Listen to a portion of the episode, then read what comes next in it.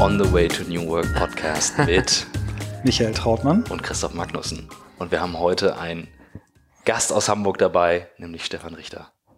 Dankeschön für die Einladung. Schön, dass Herzlich du dabei willkommen. bist. Und es gibt eine ganz kurze Geschichte, die ich erzählen muss. Das Blackboard Büro ist in derselben Nachbarschaft wie das alte Büro von Stefans Firma. Und Stefans Firma hat einen Namen, der eigentlich mein Antrieb im Leben ist, nämlich Freiheit.com. Was muss ich zahlen, um die Domain von dir abzukaufen? Das ist ganz lustig. Ich glaube, ich habe die 95 angemeldet und damals war es gefühlt schon schwierig, noch einen freien Namen zu finden. Ähm, und das war aber eigentlich das, was mich auch damals am meisten beschäftigt hat. Ich wollte eine eigene Firma gründen. Ich hatte immer den Traum, also ich bin, ich habe Software, ähm, ist, mein, ist meine Leidenschaft. Ich habe mit 83, also nicht mit 83, sondern 1983 angefangen zu programmieren und wusste, dass das, was ich den Rest meines Lebens machen will. Und habe dann aber in Firmen und in Instituten gearbeitet, wo ich gemerkt habe, das funktioniert nicht so richtig, wie die das machen. Das ist komplett falsch. Und für mich war das so, dass ich immer gedacht habe, wie würde ich das in meiner Firma machen? Das, was jetzt gerade passiert, wie wäre das bei mir, wenn, wenn ich das machen würde? Und dann hat man ja so Vorstellungen, wie das so im Kopf dann passiert und wie man so eine Firma hätte. Und das ist quasi dann auch in dem Firmennamen gemündet, Freiheit.com, den wir auch wirklich zur Marke angemeldet haben, von Anfang an schon. Auch Aber mit nur, dem .com. Ja, mit dem .com, weil nur Freiheit geht halt nicht. Das ist auch, auch ganz gut Okay. so, dass man das nicht anmelden kann. Äh, Und ja, und seitdem äh, bin, bin ich dann Markenowner von Freiheit.com. Hab das mal mit meiner Frau zusammen gegründet. 1990. Äh, 98. 98, ich dachte gerade schon. 99 die GmbH, darum sagen wir immer gerne gegründet im letzten Jahrtausend. Okay. Äh, Okay, da habe ich gerade 1998 habe ich gerade meine erste Firma gegründet und das war noch sehr rookie. Da hätte ich nicht im Traum dran gedacht, äh, die Domain anzumelden. Okay, schade. Aber war ein Versuch wert. Das ist ganz spannend, dass du, dass du quasi jetzt, äh, ohne dass wir dich fragen, auch nochmal drauf kommst, äh, warum du das eigentlich gemacht hast, was dein Antrieb ist. Immer normalerweise eine unserer Fragen, die wir erst später, wenn wir die Leute warm gequatscht haben, mit der wir kommen. Warum, warum machst du das? Und das habe ich eben auch in den Videos von euch gesehen, dass du, dass ihr euch eben die Firma gebaut habt, die so ist, wie ihr sie euch erträumt habt. Du hast es eben sehr, sehr anschaulich beschrieben, dass du also im Arbeiten immer schon dich gefragt hast, wie würde ich es machen? Wie, wie alt warst du, als du dir diese Frage zum ersten Mal gestellt hast? Ähm, ich würde sagen, wahrscheinlich so 25, oder 25, so, 25, 27. Ähm, ich habe halt immer mein Geld mit Programmieren verdient, also mein Studium auch selber damit verdient und habe quasi immer mit Menschen zu tun gehabt, die haben meistens an der Uni einen Aushang gemacht und haben gesagt, wir wollen eine Software für unsere, was weiß ich, Spedition machen. Und dann hing da, hing da Telefonnummern, habe ich mir eine abgerissen, habe angerufen und habe gefragt, was wollt ihr überhaupt machen? Und sozusagen so, wie man es, wie heute alle auch Software machen. Ne? Man geht direkt zum User, fragt, was will der eigentlich haben und, und baut das dann. Und irgendwann habe ich dann in Firmen gearbeitet und da würde man, wird man dann mehr entfernt vom User. Und dann gibt es ganz viele Leute, die den Prozess verwalten und die Arbeit verwalten. Und, und das war so der Punkt, wo ich gesagt habe, nee, wenn ich das alleine direkt mit den End-Usern gemacht habe, ist das Ergebnis immer super geworden. Hier, wo so viele Ebenen dazwischen sind, ist das schwieriger. Und das war so immer das, wo man fragt, hm, ich habe schon gemerkt, dass es anders geht. Ich glaube, die, diese, diese Industrie funktioniert falsch. Was natürlich eine komische Vorstellung ist, weil wenn man halt 25 ist und sagt, alles, alles, was die Leute um mich herum machen, ist falsch, fragt man sich natürlich selber, ob man nicht, ob man auf dem richtigen Weg ist, sag ich mal. ne? Vielleicht erzählst du uns nochmal, wie du auf die Idee überhaupt, wie bist du an das Thema Software und auf das Thema Programmierung gekommen? Hast du Eltern gehabt, die, die dich äh, inspiriert haben oder äh, Vorbilder? Und vielleicht erzählst du uns nochmal, was ihr bei Freiheit.com macht, was, was so für Projektstrukturen ihr habt, was für Kunden ihr habt, was für Art von Software ihr macht. Auch wie groß ihr seid, dass man das mal so einordnen kann, was für eine Ja. Organisation. Also wir sind jetzt äh, 100 Leute und ähm, 90 Prozent sind äh, Ingenieure, das heißt Informatiker, Mathematiker, Physiker. Und das war auch immer von Anfang an das Ziel. Also als ich die ersten Kollegen eingestellt habe, das waren Leute, mit denen ich schon programmiert habe, ähm, habe ich gesagt, okay, pass auf, wir haben Folgendes vor. Wir schreiben die coolste Software der Welt, dabei haben wir total Spaß, weil wir uns die Leute aussuchen können, mit denen wir das machen. Und jetzt kommt das Krasse, wir werden sogar dafür bezahlt, weil Leute wollen das wirklich haben. Und wir alle so, wow, das ist abgefahren. Wir werden sogar dafür bezahlt. Und das, das ist immer noch für mich so surreal, dass das, was ich sowieso gerne mache, dass, dass, dass das eine sehr hoch nachgefragte Dienstleistung jetzt ist. Als ich damit angefangen habe in der Uni, war das eher asexy, sag ich mal. Ne? Also erst mit dem Internet wurde es so ein bisschen cool und Rockstar-mäßig, wie es jetzt heute wahrgenommen wird. Aber wir sind jetzt 100 Leute und der Fokus war immer Engineers, so wie jetzt eigentlich alle Firmen sich entwickeln müssen. Im Kern muss jede Firma eine Technologiefirma sein. Wir waren das immer. Wir sind so ein Ort und wir versuchen alles drumherum zu bauen, dass das geht und äh, entwickeln Software fürs Internet für, für viele große Firmen und helfen denen auch mittlerweile digital sich zu transformieren und so zu arbeiten und zu sein und zu denken, wie wir es eigentlich sind. Kannst du ein Produkt nennen, irgendeins, was ihr gemacht habt, was wir, was ich jetzt als User mir begegnet sein kann, wo ich äh, an einem Interface irgendeinen Vorgang gemacht habe, oder seid ihr eher so im, im, in der B2B? Ah, das, äh, unsere Software wird wahrscheinlich jeder schon irgendwann mal benutzt haben. Also wer bei Chibo schon mal im Internet eingekauft hat, das ist komplett von uns.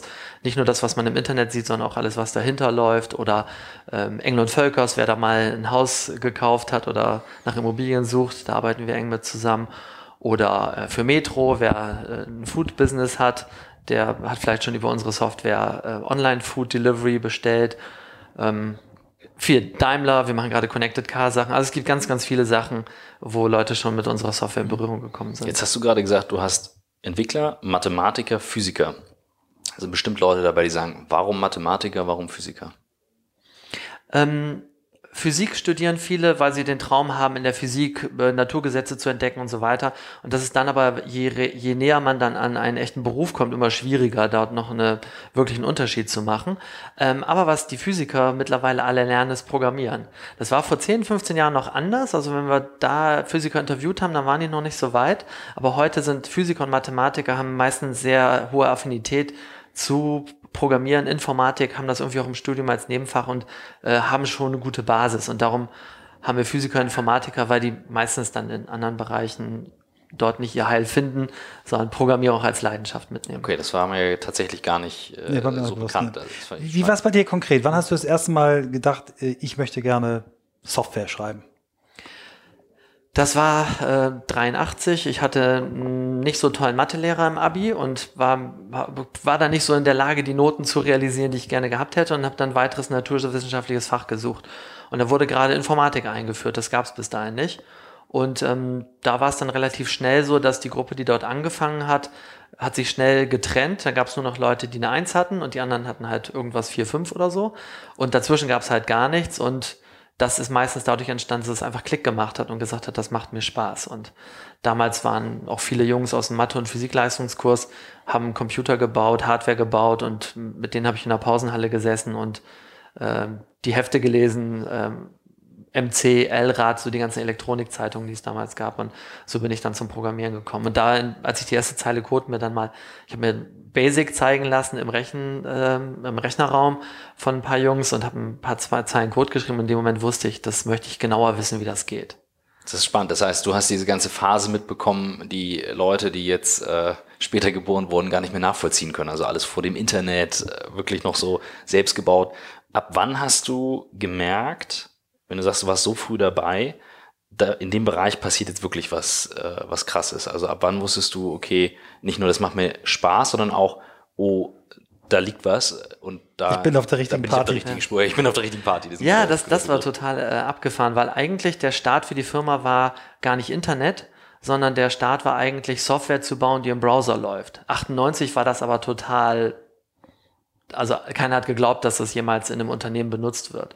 Und ich habe damals kam aus dem Daimler Forschungsinstitut und habe auch gesagt, hey, wir müssen unbedingt Software bauen, die im Browser läuft, ähm, weil das Installieren damals von Software auf 100 Rechnern war super schwierig unter Windows, weil dann das hat auf 50 Rechnern nicht funktioniert und keiner wusste warum. Also es war heute ist ja auch nicht so ganz einfach, wenn man als Home-User das benutzt, aber früher war es wirklich ein Nightmare.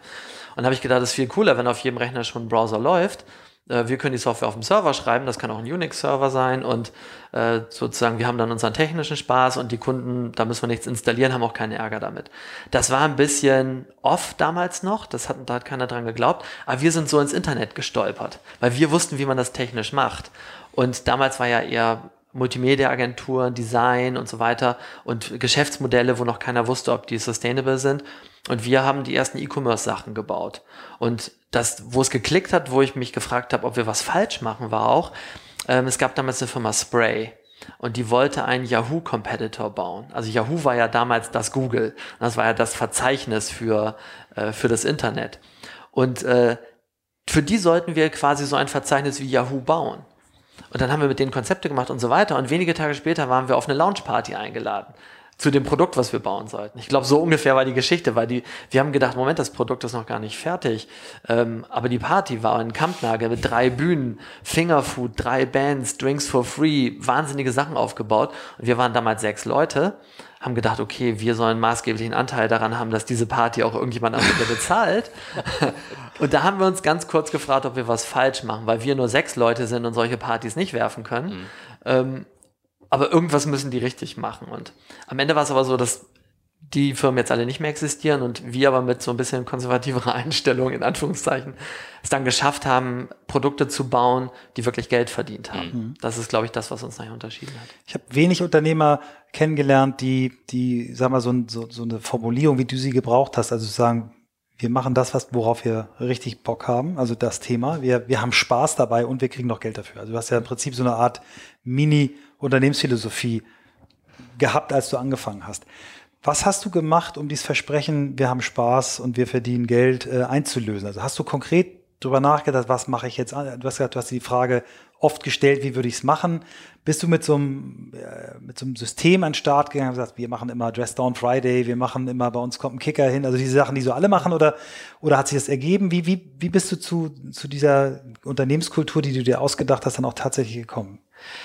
Ja, das Interessante ist, dass das gar nicht, vielleicht machen das heute Leute, dass sie sagen, okay, mit welchen Perks fangen wir an und welche Arbeitszeiten haben wir. Aber an sowas haben wir gar nicht gedacht, sondern für uns war eher, was, was für coole Sachen, was für coole Herausforderungen, also welche, welche Abenteuer können wir bestehen. Und die Leute, die da waren, die waren auch alle so. Und wir haben halt wirklich das sind jetzt immer natürlich so, das klingt so wie, ja, wir mussten zwölf Meilen durch drei Meter tiefen Schnee zur Schule gehen. Aber es war wirklich so, wir haben einfach Tag und Nacht gearbeitet und haben versucht, Sachen möglich zu machen, die vorher noch keiner gebaut hat. Und das war wahnsinnig anstrengend. also ihr habt die Motivation Jahre. voll aus der Arbeit gezogen und nicht aus irgendwelchen. Es war rein wirklich aus Benefits. der Arbeit und aus der Freundschaft mit den Leuten, mit denen man gearbeitet. Ich habe immer noch mit den Leuten, die von Anfang an dabei waren, ähm, sind wir uns alle, sind wir immer noch beseelt davon, von den krassen Nächten, die wir durchprogrammiert haben, weil wahrscheinlich dieses Endorphin, was da ausgeschüttet wird, wenn man da noch Erfolg damit hat und es funktioniert und Kunden schicken einem am nächsten Tag eine Palette Red Bull, weil die wissen, man hat die ganze Nacht gehackt und da, da sind so tolle Sachen passiert, ähm, dass man, dass man das gar nicht mehr missen möchte. Und wir hatten sogar manchmal auch Probleme in der Zeit, jetzt wo wir uns weiterentwickelt haben, dass Leute, die noch aus der Zeit kamen, das vermissen. Diesen, mhm. diesen Chorgeist, dieses mit Verzweiflung nachts Rücken an Rücken schwierige Probleme lösen, dass das auch süchtig macht. Mhm, und mhm. äh, und das, das ist wirklich das, was uns auch als Firma zusammengeschmiedet hat und auch unsere Reputation erzeugt hat, dass, dass man sich bei uns erstmal eine hohe technische Expertise hat, damit, damit sind wir gestartet, aber auch so diesen Willen zu gewinnen und garantiert was zu liefern. Und ich glaube, da kommt auch ein bisschen die, die Leidenschaft her, weil wenn man was wirklich, also man, sowas übersteht man nur, wenn man das wirklich gerne macht. Das macht man nicht, weil man Geld verdienen will oder so. Am Ende Geld ist die Belohnung dafür, dass es gut geklappt hat und so und, und, und Maß, wie gut Leute das finden. Aber das ist, glaube ich, wirklich der Punkt gewesen. Dann hast du eigentlich ja das geschafft, äh, wovon oder was einige nicht mal für sich selber schaffen, Flow zu erzeugen in der Firma mit eben hoher Anspruch, auch nochmal eine Challenge dabei.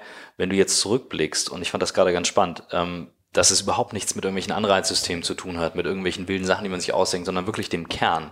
Also zu sagt, ich finde genau das eine Thema, was mich challenged, was eben aber auch Spaß macht. Gibt's gibt's ein Mittel, dass du sehr früh erkennst, wenn also so wie ich es raushöre, musst du erkennen, ob Leute passen oder nicht passen und dann eher dafür sorgen, geht lieber diesen Weg oder diesen Weg. Gibt's gibt's etwas, wo du sagen kannst, schau, wenn du jetzt zuhörst, das ist das, worauf wir geachtet haben, oder bist du wirklich komplett reingestolpert? Du meinst jetzt bei der Einstellung? Ja, ich meine jetzt, ich meine jetzt bei diesem Thema, ich finde es wahnsinnig spannend, gerade wie du es schaffst, eine, etwas, was so verbindet, und du hast gerade von Abenteuer gesprochen, das klang gerade bei mir so nach, ne? Wir haben ein gemeinsames Abenteuer.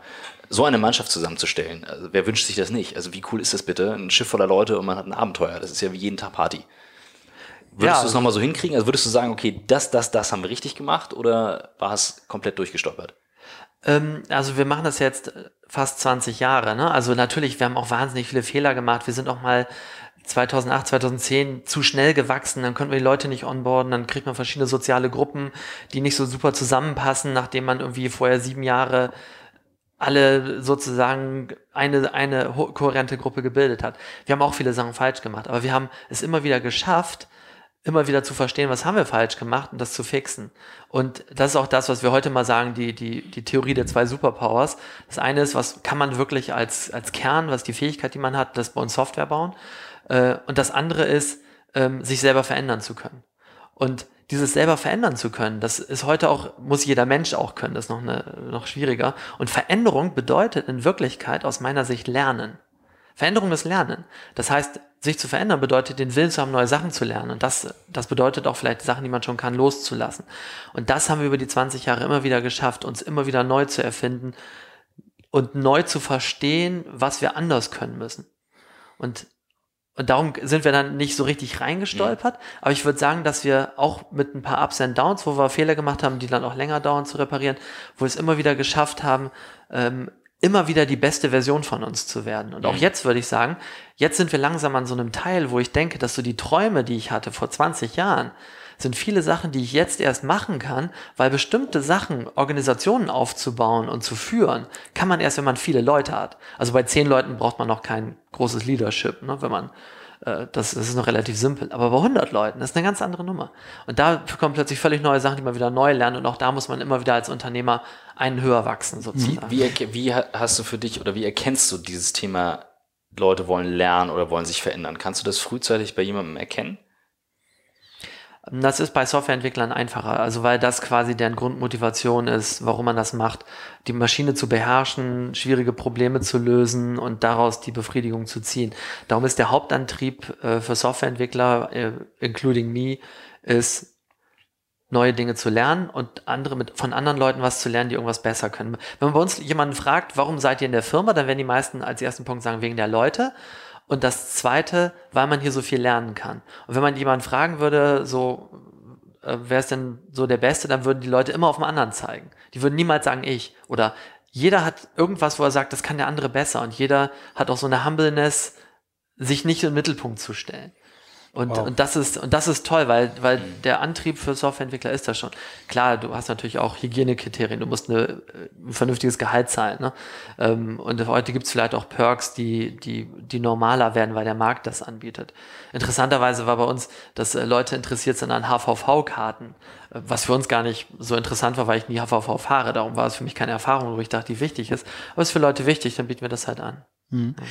Dieses ähm lebenslange Lernen, was, was ich aus deinen Worten raushöre, ist das, kannst du das in, gibt es so Zyklen oder, oder Phasen, wo du sagst, also die Firma hat sich drei, vier, fünfmal komplett neu erfinden müssen, weil neue Technologien, neue Programmiersprachen oder ist das äh, nicht so in, in, in Phasen einteilbar? Ich habe das, ich frage das, weil ich neulich den, den Kreativchef von RGA, einer der besten Digitalagenturen, der hat so gesagt, unsere Firma ist 40 Jahre und hat sich alle acht Jahre komplett neu erfunden und konnte das so in diesen Zyklen genau zeigen. Gibt es sowas bei euch oder ist das eher eins, äh, jedes Jahr ist, ist wie so ein Software-Release?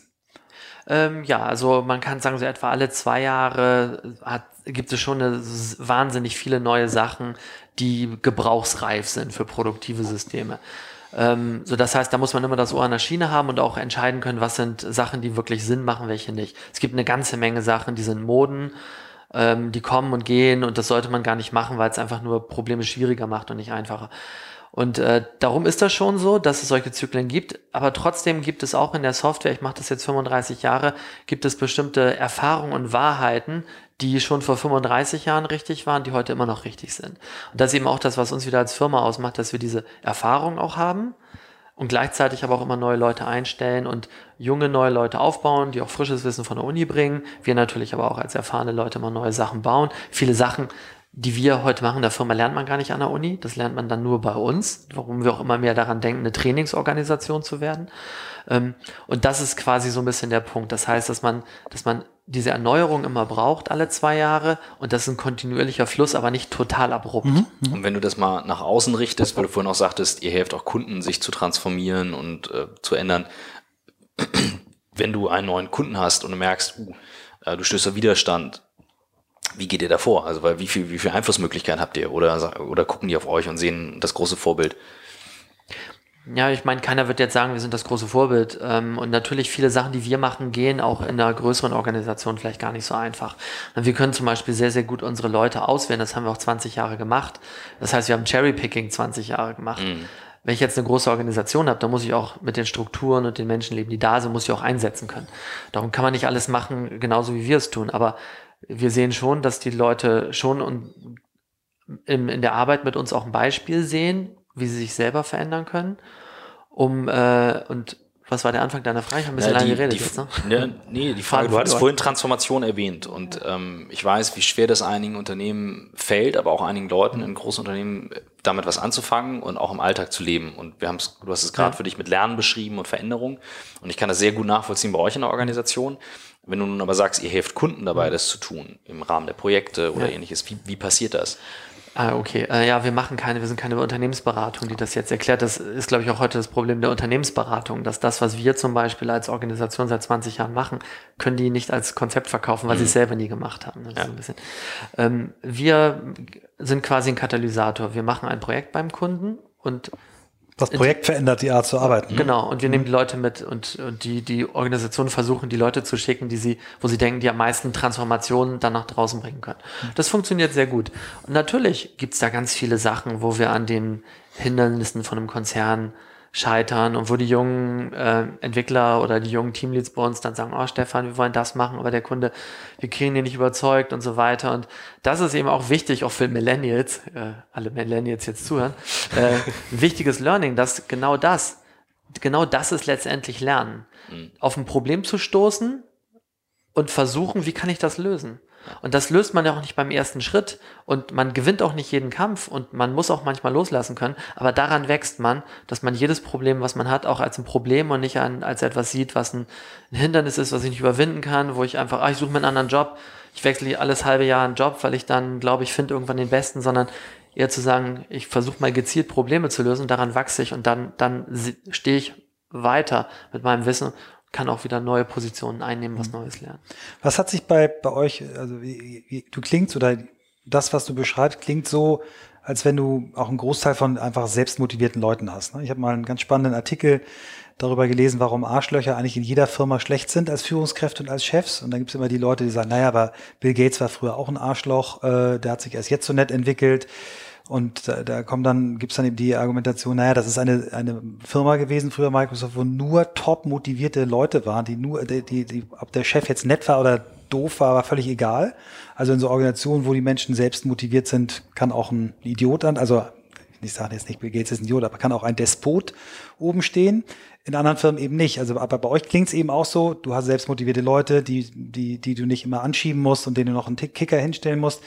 Aber hat sich jetzt von der, von der Firma, die ihr vor 20 oder 19 Jahren wart, bis jetzt, hat sich ja sicherlich in der Führung was geändert. Ne? Also, was hast du geändert? Was hat sich bei dir geändert in diesen, in diesen 20 Jahren? Also, oder sagst du, es sind immer Projekte, wir haben halt mehrere Projektmanager und das ist eigentlich immer das Gleiche und ich mache auch noch das Gleiche oder was hat sich geändert? Ja, das, das ist ganz interessant. Ähm, ich hatte das vorhin am Anfang einmal erwähnt, aber ich habe die Firma zusammen mit meiner Frau gegründet. Also wir sind gar nicht verheiratet, wilde Ehe sozusagen seit 25 Keine Jahren. Keine Zeit gehabt bisher, ne? Genau. Und ähm, sie ähm, ist Betriebswirtschaftlerin und hat die kaufmännische Geschäftsführung übernommen. Was übrigens total wichtig war, weil ich glaube, es würde uns heute nicht mehr geben. Ähm, oder zumindest nicht so, wie, wie erfolgreich wir jetzt sind, wenn sie nicht da gewesen wäre. Und das Interessante ist, dass wir letztens darüber ein bisschen resoniert haben, weil wir auch ein Strategie-Meeting mit äh, Teil unseres Teams in LA hatten, wo wir nochmal selber darüber nachgedacht haben, was ist eigentlich unsere DNA unserer Firma. Wir haben deutlich gesehen, dass es zwei, diese zwei Stränge, die ich vorhin gesagt habe, dieses technische Expertise, das kommt sehr von mir, und dieses Get Things Done und Never Quit das ist Claudia. Mhm. Das ist, die war Super. immer perfekt. Die organisiert alles durch. Das, die kann Sachen gleichzeitig machen und, und ihr wisst, wie Frauen sind. Ne? Ja, also Männer die, können das nicht. Die sind, die sind krass. Die sind wirklich krass und, äh, und sie gehört da ganz oben dazu. Und, und das merkt man in der ganzen Firma. Und das ist, glaube ich, das, was auch die Firma in allen Details heute ausmacht, technische Expertise und das. Und ich habe von ihr gelernt, auch mehr dieses, auch Sachen einzufordern. Das ist für einen Software-Engineer nicht leicht, auch unpopulär mal zu sagen, das war jetzt nicht gut. Man versucht immer abzuwägen, ja, war ja auch diese und jene Gründe und so. Aber gerade auch in Führung ist es wichtig, auch deutlicher zu sagen, was erwartet man, dass Leute auch versuchen, Erwartungen zu erreichen. Weil man lernt dann, und das ist, glaube ich, das, was viele bei uns auch gelernt haben, ist, wenn Leute eine hohe Erwartung an dich haben, dann lernst du auch mehr, weil du versuchst, diese hohen Erwartungen auch zu erreichen. Und das ist, glaube ich, das, was eben Claudia sehr stark dazugeführt hat und wo wir beide sehen, äh, wir ähm, wir lernen voneinander, aber wir werden jetzt trotzdem nicht die gleichen Regenjacken tragen und die gleichen Turnschuhe, wenn wir im Urlaub sind. Und den Ballonseite Trainingsanzug auf den gleichen Fahrrädern. genau. Ja. Aber es ist eine spannende Kombination. Das heißt auch, ähm, ihr konntet, wenn du jetzt mal so an Arbeitsalltag denkst, du hast gerade von LA gesprochen, ähm, habt ihr euch das auch so gebaut, dass du sagst, so wollte ich mal arbeiten, in dem Umfeld, auch mal in der Sonne sein und zusammen auch reisen und unterwegs sein? War das mit auch ein, so, so ein Teil Lifestyle beim Gründen oder hat sich das auch einfach entwickelt? Ähm, ja, eigentlich wollten wir immer nur ein Büro haben in Hamburg mhm. und auch wir zum Beispiel unsere Leute arbeiten nie beim Kunden, sondern immer bei uns, weil wir sagen, die haben sich auch bei uns beworben, darum arbeiten die auch bei uns, die sind wegen der Leute da, darum sitzen sie nicht beim Kunden, sonst hätten sie sich ja da beworben. Und das funktioniert seit 20 Jahren, deswegen ja, haben wir auch so eine Kultur. Mhm.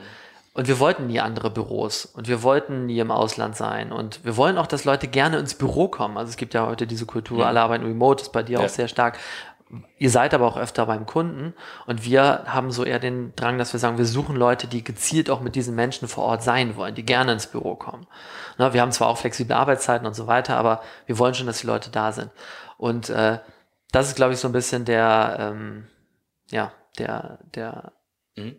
der Punkt, wo wir, wo wir angekommen sind. Wir beide haben miteinander zu tun gehabt. Ähm weil ein Arbeitskollege uns einander vorgestellt Vielleicht hat. Vielleicht noch zu LA. Mhm. Da sind wir erst kürzlich, wir fahren jedes Jahr so dreimal sowieso nach LA und wir haben uns dann von der Zeit dann da ein Haus gekauft, einfach weil wir sagen, wir fahren da sowieso an dorthin. Ist auch abgefahren, dass man sich in einer Erdbebengegend ein Haus kauft, aber das stört auch 16 Millionen andere Menschen offensichtlich nicht und ähm, jetzt haben wir einfach nur wir machen das, was wir sowieso gemacht haben, jedes Mal oder ein paar Mal im Jahr hinfahren, haben jetzt einfach einen Ort, wo wir hinfahren können. Also wir, wir entfernen uns nicht aus Hamburg, wir bleiben bei der Firma, wir, das ist unser Lebensmittelpunkt. Weiter. Ich wollte auch gerade nämlich auf das LA-Beispiel kommen, denn ein Arbeitskollege hat uns einander vorgestellt ähm, und wir hatten dann ein Interview zusammen gemacht vor ein paar Monaten und jetzt vor ein paar Wochen warst du in LA und wir haben zusammen versucht, an einem Google Jamboard zu arbeiten. Das ist so ein virtuelles Whiteboard muss man sich vorstellen. Und ich will mal so ein bisschen auf die Arbeitstools bei euch kommen. Du bist extrem innovativ und denkst sehr weit nach vorne. Also ähm, ich hatte das Gefühl, beim ersten Gespräch konnte sehr viel von dir lernen und jetzt saß ich da mit dir im Hangout mit diesem Jamboard und da stand in LA und man kann Sachen verschieben, äh, virtuelle Post-its drauf machen und so weiter. Wie krass pushst du das und warum äh, begeistert dich das so sehr? Ähm, ja, das Jamboard ist, ähm, jeder hat sich schon immer eine Tafel gewünscht, die man nachher digital gespeichert mitnehmen kann und wo man kein Foto schießen davon muss. Ähm, Gibt es ja auch schon einige Ansätze in den letzten zehn Jahren, aber die meisten waren dann, hat man einmal benutzt und dann hat man die nicht weiterverwendet. Wir haben uns jetzt für LA so ein Jamboard gekauft, einfach nur, weil es bisher nur auf dem amerikanischen Markt war. Ich hatte es in San Francisco schon auf der Google Cloud Next gesehen und habe gedacht, wir kaufen einfach mal eins für LA, dann können wir mit dem Team, äh, wenn wir dort äh, in LA sind, zusammenarbeiten. Und es ist awesome. Also, so wie das in Deutschland rauskommt, werden wir davon mehrere für die Firma kaufen, weil es wirklich fantastisch ist, wie man damit äh, kreativ arbeiten kann. Also, ich bin fast so weit, dass ich sage, eigentlich muss jeder am Platz, die sind nur wahnsinnig teuer. Was kosten die? Äh, 6000 Dollar und mhm. nochmal 1000 Dollar so ein Stand, ähm, was qualitativ sehr, sehr hochwertig alles verarbeitet ist. Aber es ist halt sehr, sehr teuer. Und ich merke, dass es so für mich auch so ein Ort ist, wo man eben hingeht und malt. Und mhm. das ist was ich auch ständig versuche, auch für mich schon immer. Ich habe als Kind sehr viel Zeit damit verbracht, Sachen zu konstruieren, zu zeichnen, zu malen. Ähm, und das hat mich immer interessiert, wie man Ideen aufmalen kann, wie man Dinge konstruieren kann. Und so versuche ich auch immer wieder neue Kreativitätstechniken zu finden, womit man Ideen entwickeln kann, Probleme verstehen kann, Probleme darlegen kann, was man in der Uni übrigens auch nicht lernt, ne? wie man Probleme löst oder wie man Probleme grafisch darstellt zum Beispiel. Und das versuche ich natürlich auch in die Firma zu bringen, so gut das geht. Wir waren auch sehr, sehr früh Google G Suite User, also mit die ersten, wo alle noch gesagt haben, nein, das kann man nicht machen. Nicht in die Cloud, Daten in die Cloud geführt. Ja, genau. Und aber das fünf, genau fünf Millionen Kunden, ne? Ungefähr, glaube ich. Ja, ist, aber auf jeden Fall, ähm, das habe ich, hab ich auf jeden Fall gemerkt, ähm, dass du das sehr pusht. Wenn du jetzt mal an weitere Technologien denkst, ich mal so ein bisschen weitergesponnen, auch in die Zukunft gerichtet. Du hast uns beiden vorhin so eine Frage gestellt. Was sind so die nächsten Zyklen, die du jetzt kommen siehst? Weil du kannst es, glaube ich, ganz gut einschätzen. Was wird uns bei der Arbeit als nächstes begegnen, mit dem wir definitiv zu tun haben werden? Mhm. Außer jetzt mal so ein Jamboard, Whiteboard, das kann man sich noch ganz gut vorstellen. Also so ein bisschen die Hypothese, die ich habe, auch für uns selber als Firma, wir versuchen ja unseren Kunden so zu werden wie wir. Was eigentlich was mal eine bekloppte Idee ist, wenn man sich das so anguckt, weil wenn alle das können, was wir können, was machen wir denn dann noch? Also wir versuchen es ja gerade sozusagen überflüssig zu machen. Wir glauben aber fest daran, dass wir die deutsche Wirtschaft mit auf die Beine bringen müssen, damit wir diese digitale Revolution schaffen, weil wir Arbeitsplätze auch in Deutschland, auch in Europa halten wollen, weil wir sehen, was passiert, wenn Arbeitsplätze verloren gehen und was für Parteien und Führer gewählt werden. Äh, Führer wortwörtlich möglicherweise dann sogar. Also äh, schlimme, schlimme Sachen, wenn wir ähnliche Situationen haben wie im Mittleren Westen in den USA. Das heißt, wir wollen Firmen helfen, digital zu werden. Das bedeutet im Wesentlichen, dass sie Softwarefirmen werden müssen. Das bedeutet konkret, sie müssen eigentlich so werden wie wir. Nicht ganz genauso, aber so die Richtung. Der Kern ist Software und sowas bauen zu können. So, das heißt, aus meiner Sicht müssen wir es innerhalb der nächsten fünf Jahre hinbekommen. Wer es in den nächsten fünf Jahren nicht gerissen gekriegt hat, der hat danach die nächsten fünf Jahre Schwierigkeiten und wird möglicherweise vom Markt verschwinden. Das heißt, für mich ist die Zukunft das, dass wir versuchen, jetzt in Deutschland das mit, was wir mit unserem Impact können, und wir haben hohen Impact, weil wir wirklich auch auf Vorstandsebene eingeladen werden, solche Dinge mit zu unterstützen, das wirklich nach vorne zu bringen. So, und das ist meine, meine, meine Sicht der Dinge. Für mich als Firma denke ich jetzt, was machen wir in fünf Jahren? Mhm. Was macht uns dann anders? Was machen wir dann eigentlich? Und das wollte ich jetzt, das sind meine Geheimnisse, wie wir unsere Strategie denken, darum erzähle ich das jetzt nicht. Aber wir arbeiten jetzt natürlich daran, was wir in Zukunft für ein Value liefern, wenn alle das können, was wir können. Mhm. Und ja. Ihr werdet mindestens dann noch die Jahre sechs bis zehn damit verbringen, die, die es verpasst haben, Aha. noch mit, mit, mit sehr teuer bezahlten, sehr schnellen Projekten doch noch auf die Spur zu bringen. Also ich denke, ihr werdet noch mindestens zehn Jahre äh, zu tun haben. Glaubst du, es wird einige echt böse erwischen? Weil also ich mein Gefühl ist momentan und ähm, ich erlebe das ja jeden Tag. Fünf Jahre ist jetzt sehr nah. Das ist wirklich nicht weit weg. Ähm, wenn wenn man das jetzt mal so sieht, was gerade passiert und in welcher Langsamkeit, nicht Geschwindigkeit, sondern in welcher Langsamkeit ähm, agiert wird. Ähm, glaubst du, das funktioniert oder glaubst du, wir kriegen richtig dick ein auf die Fresse? Also ich habe das Gefühl, dass alle jetzt verstanden haben, dass das Internet nicht mehr weggeht. Das merkt man schon. Ähm, ja. Trotzdem ist es natürlich schwer. Äh, das Problem ist die Psychologie des Menschen, dass man eigentlich, wenn man jetzt 10, 20 Jahre was gelernt hat, dass man eigentlich nicht das aufgeben will. Also die Leute wollen schon was Neues lernen, aber die Angst, seine Position zu verlieren, weil man das, was man kann, keinen Wert mehr hat vielleicht. Das führt dazu, dass Leute zumachen, langsamer machen und so weiter. Aber ich sehe da schon eine Gefahr drin, dass es nicht geschafft wird.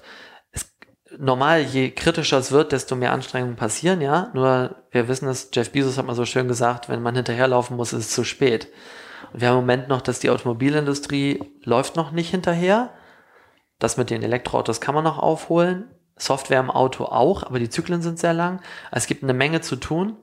Und ich habe schon ein bisschen Angst, dass der eine oder andere da untergeht. Aber wie du auch vorhin im Vorgespräch gesagt hast, äh, Michael, wir müssen dafür kämpfen. Wir müssen dafür kämpfen, dass wir in diese neue Zeit die Leute mitnehmen, Arbeitsplätze besser machen. Es werden dabei auch Arbeitsplätze verloren gehen, neue mitzuentwickeln. Ähm, und wir sind, die wir jetzt auch hier in diesem Raum sitzen, auch die Leute, die wahrscheinlich jetzt draußen zuhören, die Leute, die dafür jetzt mit sorgen können, dass wir das schaffen. Was würdest du einem 15-Jährigen oder einer 15-Jährigen mit auf den Weg geben, die so zwischen, äh, ich bin ein bisschen in der Schule, ich habe ein bisschen Spaß an Snapchat, guck mir viel Social Media an, viele YouTube-Stars. Was würdest du dir heute sagen, schau, ähm, guck doch mal in den Bereich, was vielleicht motivieren könnte? Ähm, ja, ist natürlich leicht gesagt. Ich würde jetzt immer versuchen, äh, programmieren ist, ein, ist ein toller Job, sollte man ausprobieren. Also wer, wir machen auch immer Girls Day, also auch gerade wer, wer da mhm. mal bei uns reinschnuppern will, gerne. Ähm, es gibt so viele neue Berufe, die interessant sind. Ich glaube aber eher, dass das Mindset wichtig ist und gerade für die Zukunft. Egal was für einen Beruf man macht. Ich bin mir nicht ganz sicher, ob heute verloren geht, dass alles, was man tut, wenn man Erfolg in irgendwas haben will, dass es immer harte Arbeit ist. Und das ist, glaube ich, für mich das, das Takeaway, was wir, weil wir haben auch gesagt, wir gründen Firma, haben total viel Spaß und so weiter. Das war natürlich auch Blut, Schweiß und Tränen. Mhm. Und darum, sie gibt's uns auch nach 20 Jahren noch. Das haben wir nicht geschenkt bekommen. Das kriegt man auch nicht, weil man den tollsten Kicker-Table hat oder ähm, weil alle eine Massage am Arbeitsplatz bekommen. Das kriegt man nur, weil man sich hohe Ziele setzt und versucht die auch wirklich zu erreichen. Und wer quasi darunter anfängt und sagt, ach, das machen wir alles, weil wir uns äh, so nett fühlen, da kommt man nicht besonders weit mit. Und das ist auch für jeden persönlich, glaube ich, in der Zukunft noch viel stärker, weil dort der Arbeitsmarkt und die Art, wie Arbeitskräfte gehandelt werden, sich verändern wird, weil wir, glaube ich, aus diesen großen, sicheren Beschäftigungsverhältnissen mehr in so eine Gig-Economy kommen werden, was viele interessante Freiheiten für Menschen bringt, aber auch viele neue Verantwortung, weil man dann im Prinzip auch jeden Morgen aufsteht und wieder überlegt, was mache ich diesen mhm. Tag, um einen Schritt weiterzukommen. Was glaubst du, wie, wie uns Thema Wissensarbeiter, aber natürlich auch die Menschen, die nicht Wissensarbeiter sind oder die eher so im Bereich Sachbearbeitung tätig sind, was das Thema Machine Learning, äh, Artificial Intelligence mit uns machen wird. Hast du ein konkretes Bild, hast du Prognosen, welche Branchen es am, am ehesten treffen wird, wie das unseren Arbeitsalltag beeinflussen wird? Ähm, wie es euren Beruf beeinflussen wird? Ja, also welche Branchen jetzt speziell, ähm, die Branchen, die am meisten ihre Daten schon digital vorliegen haben, haben natürlich die, die schnellste Möglichkeit, ähm, Software zu entwickeln, Machine Learning Modelle zu entwickeln, die Arbeit vereinfachen, präziser machen. Ähm, letztendlich in den meisten Fällen geht es schon in Richtung, äh, Computer werden Partner der Menschen, also ähm, Software unterstützt, künstliche Intelligenz, Machine Learning unterstützt Menschen dabei, ihren Job besser zu machen, macht es aber auch gleichzeitig effektiver und effizienter. Das heißt, man braucht weniger. Gleichzeitig wissen wir aber auch, es entstehen neue Jobs. Ähm, ich denke, äh, es geht im Wesentlichen in Richtung allgemeine Assistentenfunktion. Wir kriegen Maschinen als Assistenten in allen Lagen, in jeder Lage, die man sich vorstellen kann. Das ist eigentlich das Interessante da drin. Wenn man das auch noch mit VR sich vorstellt, dann mhm. kriegt man so ein Bild von einem von so einem Hologramm, was neben einem schwebt. Und ich glaube auch, das ist das, was wirklich passieren wird. Dass jeder so ein persönliches oder mehrere von solchen persönlichen KI-Hologrammen hat, die, die einen helfen, alles, was man in seinem Leben macht, besser zu machen. Ob das Sport ist, Arbeit. Und dass man sich solche Dienste dazu kaufen kann und selber besser werden kann, mhm. sozusagen. Spannendes Bild. Haben wir noch nicht so, so konkret äh, gehört. Sehr, sehr spannend der Bereich, der mich am allermeisten äh, bei dir interessiert, ähm, ist, ist auch, wie du selber persönlich arbeitest, wie du dich organisierst, wie du Prioritäten setzt, wie du morgens in den Tag kommst. Ähm, ich sage dir auch, warum ich äh, das besonders interessant bei dir finde. Ich habe äh, eins der vielen Bücher, die ich gerade gelesen habe, äh, eigentlich das Buch, was mich am tiefsten beeindruckt hat, ist von einem, einem äh, Informatikprofessor, äh, Cal Newport heißt das, Deep Work heißt das Buch, der im Prinzip ein Plädoyer dafür hält, ähm, dass Menschen wieder sich auf ihre eigentliche Wertschöpfung konzentrieren, den ganzen Social Media Krempel draußen lassen, äh, stundenweise wirklich tief fokussiert, konzentriert arbeiten, versuchen alle Nebengeräusche zu kanalisieren. Äh, wirklich ein tolles Buch. Ähm, und, und mich würde interessieren, weil ihr müsst ja wirklich ihr dürft keine Fehler machen. Ihr habt, habt wirklich eher, Dinge, die, die hoch konzentriert passieren müssen. Also wenn so ein Social Media Redakteur mal irgendwie einen flapsigen Satz raushaut, dann entschuldigt er sich beim nächsten oder löscht den Post. Das geht bei euch nicht. Wie, wie organisierst du dich? Wie kommst du morgens in den Tag? Wie hältst du Spannung? Wie, wie macht ein Softwareentwickler das? Ja. Der das schon 20 Jahre lang so erfolgreich macht. Ja, die, die, die ähm, Depressing News sozusagen ist, dass ich viele, viele Jahre viel zu ineffizient gearbeitet habe. Also eigentlich ständig nur reagiert habe. Ich bin quasi morgens ins Büro gekommen, jeden Morgen übrigens pünktlich. Ähm, also wir haben damals gestartet mit einer Gruppe von Leuten. Einer der Kollegen war notorisch unpünktlich. Und wir haben gesagt, wir machen das nur zusammen, wenn du pünktlich kommst. Was dazu geführt hat, dass wir auch militant pünktlich sein mussten, weil sonst ist es ja kein Argument.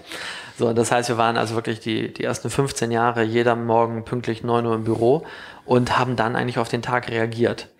Und, ähm, und das habe ich in den letzten Jahren verändert. Also ähm, vor vielen Jahren angefangen, CrossFit zu machen. Also ich fange morgens erstmal an, äh, stehe ungefähr um sieben auf, ähm, versuche so ein bisschen meinen Kopf freizuhalten, was ich aus dem Schlaf mitgenommen habe oder Sachen, was ich heute am Tag machen möchte, mir ein paar kleine Notes zu machen in einem Journal und dann eigentlich loszulegen, äh, Pre-Workout, äh, was zu essen mit ein bisschen mehr Carbs und ein bisschen Protein, CrossFit-Workout zu machen, dreiviertel Stunde bis eine Stunde und dann ins Büro zu fahren. Ähm, so, das ist dann quasi schon der Starter. Ich brauche morgens das auch so ein bisschen. Und dann weiß ich aber schon, was ich im Büro machen will. Ich führe auch langfristig ein Journal von Zielen, die ich habe, von Ideen, die ich habe und, und Strukturen, die ich entwickle ähm, und schreibe die auf und diskutiere die irgendwann mit, äh, mit meiner Geschäftspartnerin und den Kollegen im Büro. Das heißt, meine Arbeit ist auch viel geprägt davon, äh, mit den Leuten zu sprechen. Ähm, was ich dann geändert habe, ist, dass ich einen festen Schedule habe für jeden Tag. Also es gibt bestimmte Termine, die bei uns in der Firma immer am gleichen Tag zur gleichen Zeit stattfinden, wo auch Leute keine Termine rüberplanen. Auch unsere Leute haben D&D-Time, wo keine Meetings stattfinden. Also wir haben zum Beispiel vormittags haben die Teams bei uns Meetings und so weiter, dürfen eingeplant werden, nachmittags nicht. Das gibt natürlich immer Ausnahmen, ne? also ist, ist klar. Aber wir versuchen, dass die Leute große Blöcke Zeit haben, um auch zu arbeiten, weil sonst wird man mhm. ständig unterbrochen. Und das brauche ich auch. Ich schreibe auch noch Code. Ich habe noch ein Team, wo wir noch ein eigenes Produkt entwickeln, wo ich dann auch neue Sachen ausprobiere, die wir dann später auch in die Teams einführen. Ob das neue Testmethoden sind oder neue Arten, Microservices aufzubauen, so dass äh, ich auch solche großen Blöcke brauche. Und für mich war der, der, der, der wichtigste Hit eigentlich, einen festen Schedule zu haben. Ich habe feste One-on-Ones zum Beispiel, jeden Tag von 13 bis 14 Uhr. Ich habe immer ein halbstündige One-on-Ones mit acht Leuten pro Woche und immer 30 Minuten und die sind am gleichen Tag zur gleichen Zeit am gleichen Ort, dass jeder das weiß. Und das sind feste Sachen. Wir haben Factions bei uns, das sind so Expertengruppen, die haben an einem bestimmten Tag in der Woche, 11.30 Uhr bis 12 Uhr ist immer Faction-Meeting. Das wissen alle, alle kommen dahin und keiner muss überlegen, wann müssen wir einen Termin finden und so. Das heißt, wir mhm. versuchen Defaults einzubauen, damit der, der zeitliche Rahmen sehr strukturiert ist, einfach strukturiert ist, wo man nicht groß überlegen muss. Damit dann in diesen Blöcken, die wir damit schaffen, Kreativität stattfindet. Hm, spannend. Ich, ich hab, wir haben vorhin, ich glaube, es im Vorgespräch gesprochen über den Zappos-Gründer. Dieses Beispiel haben wir im letzten, in einem der letzten Talks gehört, der, der die äh, Yesterbox hat, also der quasi seine E-Mails immer nur vom Tag vorher äh, zur, zur Zero-Box macht. cool, das mache ich, glaube ich, am Morgen. ich habe jetzt gerade ein anderes, ich habe ein anderes äh, Buch gerade gelesen, Titel reiche ich nach, ähm, ich glaube The Perfect Day oder so, wo der Autor empfiehlt, guck dir nicht vor 14 Uhr Mails an. Was ich ge genial finde. Also die Begründung finde ich genial. Du, egal wann du anfängst morgens, du kriegst schlechte Laune, du wirst aus dem Flow rausgerissen, du setzt nicht deine Prioritäten. Wie, wie oft guckst du dir Mails an am Tag? Immer noch viel zu oft. Mhm. Aber es ist wirklich so, vom aufs Mobiltelefon gucken, kriegt man schlechte Laune. Und auch ständig Mails zu lesen. Also Facebook gehe ich schon gar nicht rein. Also es ist für mich ein totales No-Go. Gucke ab und zu mal Instagram oder YouTube, aber das ist dann eher so abends, dass man nochmal vielleicht ein YouTube-Video guckt oder so. Aber es ist unfassbar, wie, also E-Mails morgens gar nicht. Das darf man gar nicht machen. Das startet der Tag schlecht. Ich glaube, ganz wichtig für mich den Tag zu starten, was ich gelernt habe, ist, nicht das Handy in die Hand zu nehmen, wenn man morgens aufsteht. Und dann wirklich entspannt zu überlegen, was habe ich eigentlich geträumt. Wichtig ist, seinen wirklich guten Schlaf zu haben, habe ich auch das hängt auch damit zusammen, dass man zum Beispiel spät keinen Alkohol trinkt. Ne? Das ist, Alkohol ist ein mhm. Tiefschlafkiller. Ich finde es immer so lustig, wenn im Fernsehen die Werbung ist über, oh, sie schlafen schlecht. Ich denke, die meisten Leute sollten einfach nur aufhören, abends mhm. Alkohol zu trinken. Dann schlafen die auch vernünftig durch. So, und, und wenn du das hast, dann, dann wachst du morgens auf, bist ausgeruht, hast geträumt vielleicht von Dingen. Wenn du kurz vorm Schlafen versuchst, Sachen, die dich interessieren, im Kopf zu haben, dich damit zu beschäftigen, das nimmst du mit in den, in den Traum und wachst morgens auf mhm. und bist frisch und hast neue Gedanken. Wenn du mit Ärger ins Bett gehst, mit E-Mails, was weiß ich, dann hast du eine schlechte Nacht, morgens hast du keine Kreativität. Und darum ist für mich wichtig, womit schlafe ich abends ein, womit stehe ich morgens mhm. auf und kein Handy in die Hand. Wie lange lang schläfst du denn? Ähm, siebeneinhalb Stunden. Ja, wir glauben genau auch an die 90 Minuten ja, genau. äh, Zyklen. Ja. ja. Das ist ganz spannend. Das entspricht absolut, was du gerade gesagt hast, entspricht ja. absolut äh, dem, was dieser Autor sagt. Er hat irgendwie so eine 10-3-2-1-Regel, also 10 Stunden vorm ins Bett gehen, kein Koffein mehr, drei Stunden, äh, kein, kein, keine Mails mehr, zwei Stunden kein äh, Fernsehen mehr vorher äh, oder nicht mehr essen, eine Stunde vorher keine Medien. So, also wo er sagt, genau das, was du sagst. Mhm. Und geh ins Bett mit deinem, was planst du für einen Tag? Ich habe es so? auch ausprobiert. Ja, also es ist wirklich ja, empirisch wenn man es ausprobiert, merkt man, das kann ich jedem ja, empfehlen. Das ist eigentlich nur eine Frage von Disziplin. Ne? Also ja. für viele ist ja, ich komme nach Hause, mache nochmal irgendwie was an oder so, das ist ja wirklich eher eine, ich lasse es mal äh, passieren. Und das Handy ist halt anders als der Fernseher immer nur eine Armlänge weg. Also viele erzählen mir heutzutage ganz stolz, ich gucke überhaupt kein Fernsehen. Ja, ist gut, mhm. okay. Mhm. Äh, aber alles andere äh, auf Aber acht Stunden Netflix. Ja, genau. genau. YouTube-Stream. Ähm, finde ich wahnsinnig spannend. Nichtsdestotrotz ist ja Kommunikation für eine Firma und zum Führen auch wahnsinnig wichtig ähm, im jetzt denn doch Alltag. Und ich bin ja ein großer Verfechter von äh, diesem Thema untertags auch schnell erreichbar sein, trotzdem auch nicht zu viel in die E-Mails gucken. Ähm, Was ist bei euch so das Kernkommunikationstool in der Firma und wie bringst du das deinen Leuten bei, sich dadurch nicht verrückt machen zu lassen?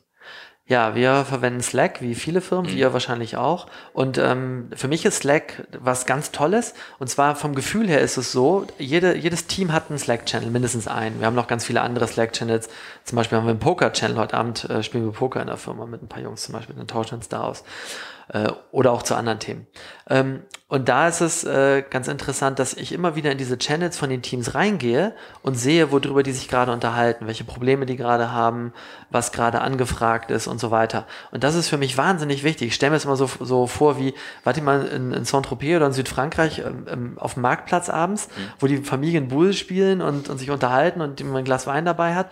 So ist es, finde ich, digital in Slack. Man kann sich zu jeder Total Gruppe so ein bisschen dazustellen und man kann sehen, worüber die sich unterhalten und, äh, und kriegt ein bisschen mehr mit insgesamt in der Firma, als wenn man das bei 100 Leuten äh, sozusagen eben, äh, eben persönlich nicht mehr, nicht mehr hinbekommen kann, weil man nicht in jedem Meeting dabei sein kann. Brauchst du auch weniger Meetings, will, natürlich. Genau, ne? man kriegt einfach auch mehr mit und mhm. da muss man so ein bisschen so eine Netiquette haben, dass man nicht davon verschlungen wird von dem, was auf Slack passiert und dass man das nicht übertreibt. Ne? Das, ist, das, ist ein, das ist ein Problem, man ständig davon unterbrochen wird. Steve Jobs hat Ende der 80er mal in einem Interview einem Journalisten die E-Mail erklärt. Ich benutze das ständig auf der Bühne. Ich glaube, die Leute können es hoffentlich bald nicht mehr sehen, aber bisher kennst es zu wenige. Und da sagt er genau das, was du gerade beschrieben hast. Du kriegst mit, was in der Firma gesprochen wird. Er hat damals gesprochen von E-Mail-Verteilern. Ich trage mich ein und nehme mich raus, wenn ich es nicht mehr brauche. Mhm. Und ich höre wirklich, wirklich oft von den Leuten, die sagen, das sind viel zu viele Messages, sind viel zu viel Informationen mhm. und, und, und, und, und. Du hast es gerade eigentlich in ein komplett Positivbild gedreht. Mit abends, ich laufe über den Platz, unterhalte mhm. mich mit den Leuten oder nicht und gehe dann weiter ich das dieses Thema ich gehe dann weiter. Du musst eben nicht alles ja. kommentieren. Wie bringst du das ja. deinen Leuten bei? Ich habe das Gefühl, viele Menschen sind sehr auf okay, da ist da kommt etwas und ich folge dem dann. Wie ja. bringst du deinen Leuten bei? Geh auch einfach mal weiter. Auch wenn du was verpasst vielleicht. Wie, das, äh, wie, wie, wie, wie impfst du das deinen Leuten ein? Also ich, mhm. ich glaube es dir sofort, dass du das kannst und, sagst, und dann mache ich den Channel wieder aus und dann klinke ich mich da wieder aus. Wenn du merkst, du hast einen Mitarbeiter, der liest alles mit, der ist ständig überall und den stresst das. Das erlebe ich mhm. zumindest. Wie bringst du dem bei, geh auch mal weiter zur nächsten Gruppe und lass auch mal deine Mails liegen, deine Nachrichten liegen.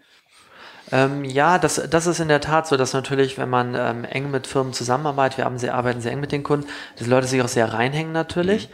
Und das natürlich auch dazu führt, dass man sehr, sehr schnell auch reingezogen werden kann, komplett in rein administrative Tätigkeiten.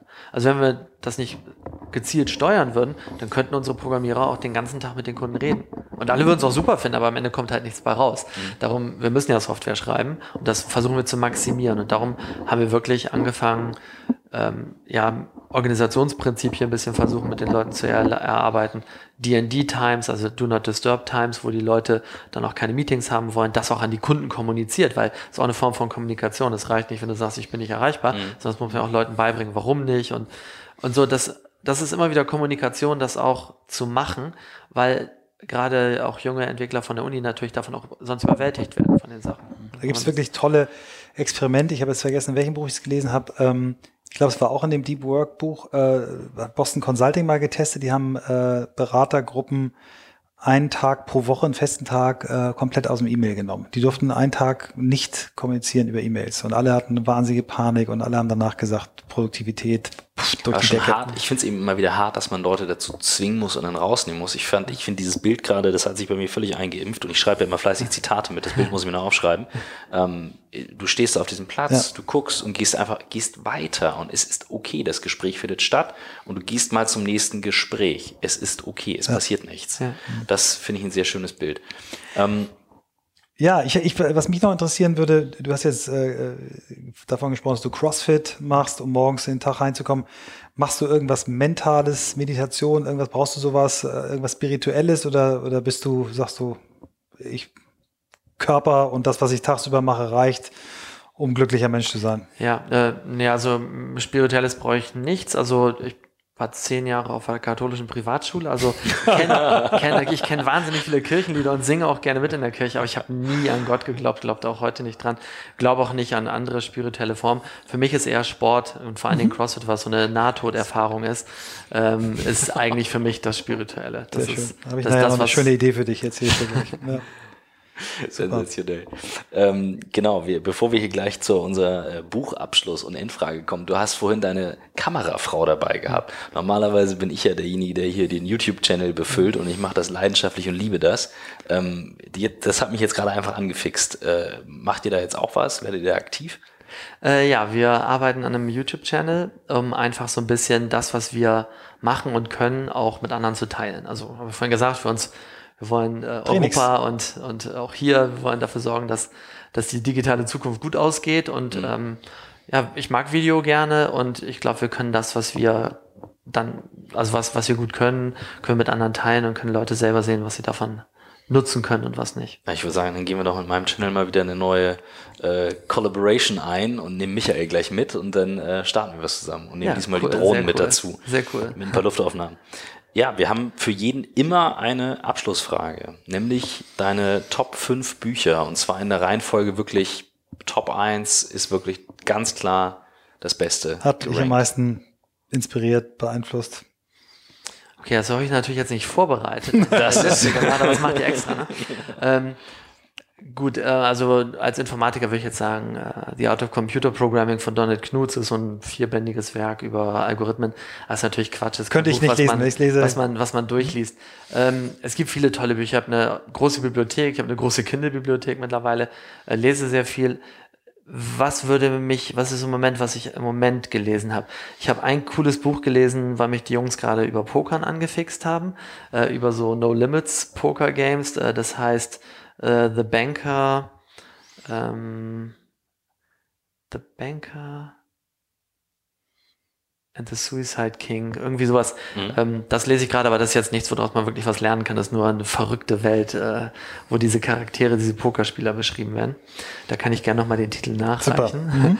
ähm, ich glaube, eins, eins, was mich sehr inspiriert hat, ähm, das kann ich ihm empfehlen, das wird, glaube ich, nicht mehr gedruckt. Man kriegt es vielleicht noch als äh, Secondhand. Das heißt Revolution in the Valley. Ähm, man kann die gesamten Texte auch im Internet finden unter folklore.org.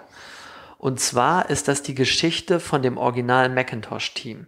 Wow. In so kleinen ein- bis dreiseitigen Essays, wo so verrückte Stories erzählt werden, so okay. Steve Jobs und mhm. Bill Atkinson, der die ganzen Quickdraw-Grafikroutinen geschrieben hat, was ein Wahnsinnsprogrammierer ist, der quasi Sachen damals gebaut hat, die gar nicht möglich waren bis dahin. Ähm, oder Andy Hertzfeld, der das Betriebssystem gebaut hat. Und das sind alles so Computer-Gurus, die, die dann die Geschichte von dem Mac-Team erzählen, wo die auch Blut, Schweiß und Tränen. Mhm. Und das habe ich oft in meinen Diplomanden, ich habe viele Diplomarbeiten betreut bei uns, äh, mit ans Herz gelegt habe, wenn die ihre Diplomarbeit begonnen haben. Also mhm. Revolution in the Valley ähm, oder folklore.org ist Wahnsinn. Ähm, ja, fünf Bücher. Was lese ich im Moment gerade? Ähm, ich müsste fast mal in meinen Kindle reingucken.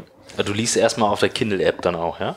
Das, äh, das mache ich nämlich auch massiv. Ja, ja das äh, unter anderem, also äh, wir haben auch noch, äh, na, ich gucke mal eben ganz kurz, noch weitere. Die Zeit haben wir. Die nehmen wir uns. Die, die Frage schneiden wir raus. Nein, nein, die Lesetipps sind wirklich etwas, was die Leute immer wieder einfordern. Angefragt. Ich äh, fasse sie zusammen. Ja. Ähm, wir machen YouTube, immer eine Liste dann anschließend. Dein YouTube-Channel verlinke ich auch noch, unser Video verlinke ich auch noch, was wir gemacht haben. Das war nämlich damals zum Super. Thema AI, Machine Learning, was wir eben auch angerissen haben. Ah, das äh, Pokerbuch hieß The Professor, The Banker and the Suicide mhm. King. Oh, super. Ähm, dann habe ich von Ian M. Banks äh, Consider Flavors ähm, angefangen. Das ist ein Science-Fiction-Roman. Ähm, der ähm, über äh, eine, eine, über ein Universum äh, oder über ein Universum handelt, verschiedene ähm, interstellare Rassen miteinander konkurrieren und eins ist The Culture, was eben auch so Humanoide und AIs sind, äh, ganz Spannend. interessante mhm. Welt. Ähm, dann lese ich gerade viele Bücher im Bereich Deep Learning. Ähm, macht er auch, äh, gibt ja von Udacity und so äh, mhm. Kurse, ähm, arbeitet, macht er gerade ein Nano-Degree in Deep Learning, äh, einfach nur um auszuprobieren, ob wir das als ein Tool für unsere Engineers verwenden, um dort sozusagen weitere Kurse über die Universität, äh, Ausbildung, die sie haben, ähm, mit anbieten zu können. Spannend. Das probiere ich dann auch selber aus, ob das wirklich Sinn ja. macht oder nicht. Es ist wahnsinnig viel Aufwand neben der Arbeit, muss ich mhm. kurz sagen. Ähm, Toll. Dann, was haben wir noch so? Das war wahrscheinlich dabei auf jeden Fall auch mal wieder den nächsten Tipp. Äh, ja. Udacity lohnt sich. Ähm, das ist ja eine der Mass Online Universities. Ähm, ich habe einige Kurse auch mal nebenbei gemacht. Das ist gut aufbereitet und äh, wer keine Lust auf YouTube hat, dann ist das zwar bezahlt, aber wirklich ja. gut gemacht. Ja. Dann habe ich äh, Work Rules, das ist schon ein bisschen älter, äh, von Laszlo Bock. Das ist mhm. quasi über die People Ops Leute bei Google. Das ist auch ein super Buch, das, äh, das sollte man gelesen haben. Äh, mich interessiert gerade ähm, Geopolitik sehr stark. Da habe ich ein neues angefangen, ähm, das heißt Prisoners of Geography. Ähm, da kann ich auch noch nicht viel zu sagen, aber ich habe ein anderes fertig gelesen, was, ähm, äh, muss ich mal ganz kurz gucken, wie das heißt. Sekunde. Ähm, also ich kann auf jeden Fall sagen, Stefan liest viel. Hier sind einige Bücher auf dem Kindle. ja, es ist ein bisschen weiter hinten. Also was auf alle Fälle auch empfehlenswert ist, was ganz cool ist, das kennt vielleicht keiner, äh, Stiff von Mary Roach.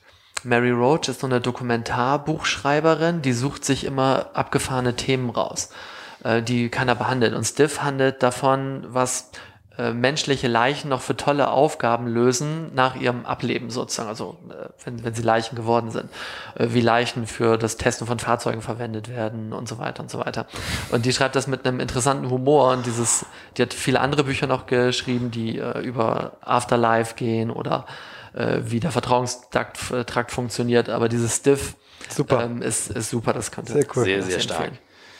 Ja, Hammer. Vielen Dank, Stefan, das war großartig. Super. Ähm, schön, dass wir uns wieder getroffen haben. Äh, hatte ich ja vorhin im Vorgespräch dir auch erzählt. Wir haben ja auch eine gemeinsame Vergangenheit, als wir die Firma vor etwas mehr als 13 Jahren gestartet haben, hast du uns sehr, sehr äh, toll geholfen mit, mit einer Neugeschäftssoftware. Marshall Maverick hieß die damals, die uns in den ersten Jahren großartige Dienste erwiesen hat. Ich traue der heute noch nach.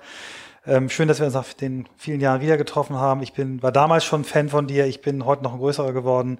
Für mich war das ein echtes Highlight heute und danke dir für deine Zeit und deine Offenheit. Kann ich mich nur anschließen. Ganz vielen Dank. Hat viel Spaß klasse. gemacht und dann als nächstes drehen wir ein Video.